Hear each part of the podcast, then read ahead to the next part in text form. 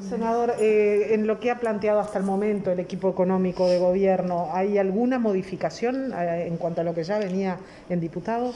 No, más bien hemos recibido confirmaciones, ¿verdad? Confirmaciones, como bien reconoció en su momento el ministro de Trabajo, de que la formulación presupuestal implica pérdida de salario real de los funcionarios públicos, porque cuando se habla de recuperar en 2024 y bajo ciertas condiciones el nivel inicial, eso significa que todo lo que se perdió en el camino no se recupera más.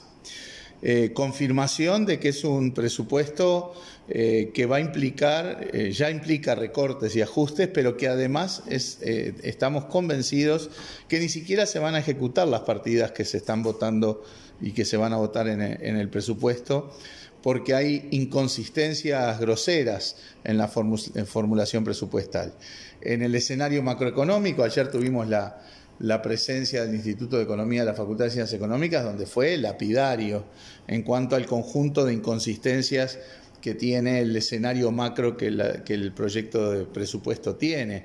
Se habla de este, crecimientos para los próximos años basados en crecimientos de consumo interno, cuando caen los salarios, caen las jubilaciones, cae el gasto público, no se sabe cómo se va a financiar ese crecimiento tan importante del consumo interno. Crecimiento muy importante de las exportaciones, cuando estamos en un mundo de pura incertidumbre, una región que está muy complicada y otras variables que no ayudan a entender de dónde sale esa, esa formulación de, de, incremento de exportaciones. O sea, el instituto fue clarísimo en esas inconsistencias. Y también que si se ejecutaran las partidas que están en la formulación presupuestal, el déficit fiscal sería el doble casi de la, meta que el propio gobierno se plantea. Con lo cual está muy claro que va a haber un uso intensivo de dos herramientas que hoy estábamos discutiendo. Uno, que las partidas año a año no se ajusten por el índice de precios al consumo. O sea, de hecho, va a ir habiendo una caída real, una caída en términos reales de las propias partidas presupuestales. Y en segundo lugar, que va a haber, eh, se va a usar intensamente el mecanismo de fijarle a todos los organismos topes de ejecución presupuestal. Es decir, que ni siquiera se va a ejecutar este presupuesto que ya es de recorte, que ya es de ajuste, sino que incluso en la propia ejecución va a seguir recortándose porque los resultados son inconsistentes. Por lo tanto, lamentablemente hoy ha sido una jornada con el Ministerio de Economía donde eh, no hacen más que confirmar nuestros peores temores, ¿verdad? Que el salario real de los públicos va a caer, atrás de la caída salarial viene la caída de las jubilaciones y pensiones, eh, y que la formulación presupuestal es al ajuste, al recorte en el medio de la pandemia, haciendo entonces que el Uruguay es el único país en el mundo que hace un ajuste fiscal en el medio de una crisis pandémica. Los funcionarios entonces no tienen asegurada la recuperación salarial. Eso es una de las conclusiones En primer lugar, no está asegurado. Eh, porque además el componente de incertidumbre de acá al 2024 es infinito.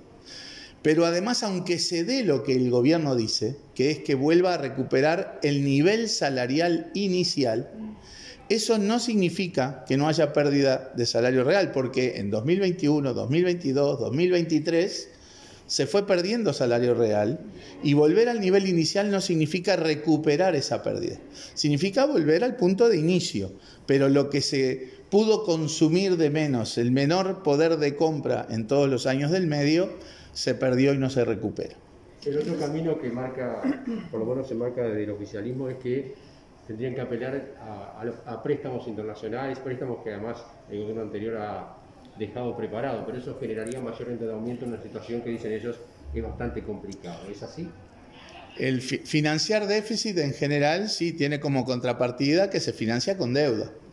Eh, Uruguay tiene una posición financiera sólida, o sea que eh, si tiene que este, sostener durante un tiempo un incremento de deuda, lo puede hacer perfectamente. Y además es lo que están haciendo todos los países del mundo. En el marco de la pandemia, todos los países van a mostrar un mayor déficit fiscal, todos los países van a salir un poco más endeudados de lo que entraron en la pandemia. Por lo tanto, eso no, parece ser un factor limitante. El Uruguay tiene una sólida posición financiera, el Uruguay tiene acceso a financiamiento de organismos multilaterales y en los mercados internacionales para la colocación de títulos en excelentes condiciones financieras, tiene el grado de inversión de las calificadoras, tiene excelentes reportes de los organismos multilaterales. O sea, está eh, muy bien parado desde el punto de vista financiero como para afrontar eh, un poco más de gasto durante la pandemia, que eh, ya hemos dicho más de una oportunidad, es absolutamente imprescindible. Ayer el senador Gandini decía que había eh, avanzado en cierta negociación con COFE para que en el presupuesto pudiera quedar establecido un reajuste año a año para los trabajadores públicos, pero que faltaba la respuesta del Ministerio de Economía. ¿Esa respuesta hoy no fue dada? Por el momento no, por el momento no, este, y no sabemos bien en qué estado de conversación eh, está el gobierno con, con, el gremio, ¿verdad? Este, vamos a ver. Pero reitero, aunque se explicite una escalerita, digamos, de recuperación del nivel inicial de salario, aun cuando se diera así y se efectivamente se vuelva en 2024 al mismo nivel de salario actual, aún así hay pérdida salarial en el periodo porque todo lo que se pierde, reitero, en 2021, 2022 y 2023 no se recupera de esa manera. Gracias. Gracias. Bueno.